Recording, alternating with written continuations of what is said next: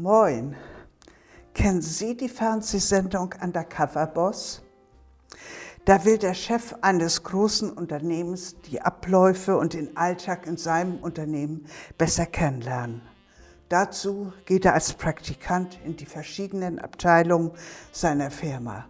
Natürlich möchte er, dass die Mitarbeiter unvoreingenommen sind und deshalb darf er nicht als Chef erkannt werden.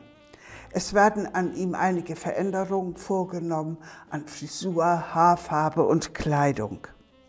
Der Praktikant lernt so die Abläufe in der Firma kennen und auch wo und wie Verbesserungen angebracht sind.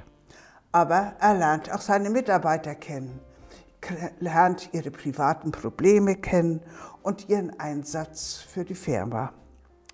Am Ende des Experimentes werden die Mitarbeiter in die Firmenzentrale gebeten.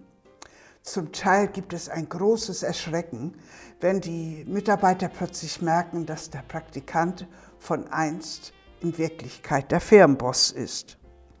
Der Chef geht dann fernsehtauglich auf die Mitarbeiter ein, erfüllt geheime Wünsche, sorgt für Fortbildung und gibt mir Verantwortung.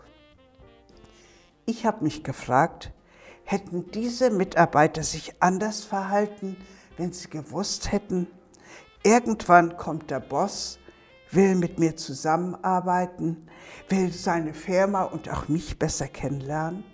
Wie hätten Sie sich vorbereitet? Wir sind jetzt ja in der Adventszeit und Advent heißt bekanntlich Ankunft. Wir gehen auf Weihnachten zu und wissen, da kommt also auch einer aus der himmlischen Führungsetage zu uns in den Alltag nicht für eine Woche mit Fernsehteam, sondern bleibend. Damals hatte das Volk Israel viele Hinweise, dass der Messias kommt. Er wurde erwartet, aber nicht so, so als Baby, so machtlos, wie verkleidet, nicht als Retter erkennbar. Also warten sie noch heute auf den Retter, obwohl es bei der Geburt Jesu viele Zeichen gab. Und wir? Wir wissen, dass Jesus, der Retter, auf diese Erde gekommen ist. Wir feiern seinen Geburtstag und singen stimmungsvoll, Christ, der Retter ist da. Wir bereiten alles für das Geburtstagsfest vor.